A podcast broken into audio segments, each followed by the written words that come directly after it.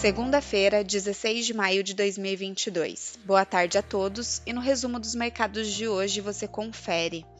No Brasil, o Ibovespa terminou o dia em alta de 1,22% aos 108.232 pontos, descolando dos movimentos mais cautelosos nas bolsas no exterior. Dados de atividade mais fracos para a China foram o principal direcionador das bolsas globais. A desaceleração econômica da segunda maior economia do mundo acaba refletindo em alguma busca por segurança pelos investidores. Mas o Ibovespa se beneficiou do avanço das commodities, que fecharam com minério de ferro e petróleo em alta. É a terceira alta seguida do índice acionário brasileiro. Como destaques na ponta positiva, as ações da Vale fecharam em alta de 2,99%, surfando a valorização do minério de ferro no mercado internacional. Os fortes ganhos das commodities metálicas beneficiaram Vale e siderúrgicas no pregão de hoje. Já no setor de energia, as ações da Eneva subiram 5,15% em reação à nova certificação da companhia, que informou que suas reservas de gás natural e condensado em um dos seus principais campos foram certificados por consultoria independente. Na ponta negativa, as ações da Localweb, em baixa de 3,11%, foram impactadas pelo pessimismo também observado no exterior sobre ações do setor de tecnologia. Já no câmbio, o dólar à vista às 17 horas estava cotado a R$ 5,05, em baixa de apenas 0,12%.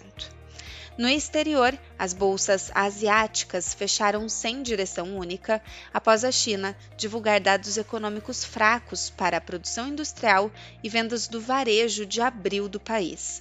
Os números refletem sua política de tolerância zero contra a Covid-19. No Japão, o índice Nikkei teve alta de 0,45%, enquanto na China, o índice Xangai Composto recuou 0,34%.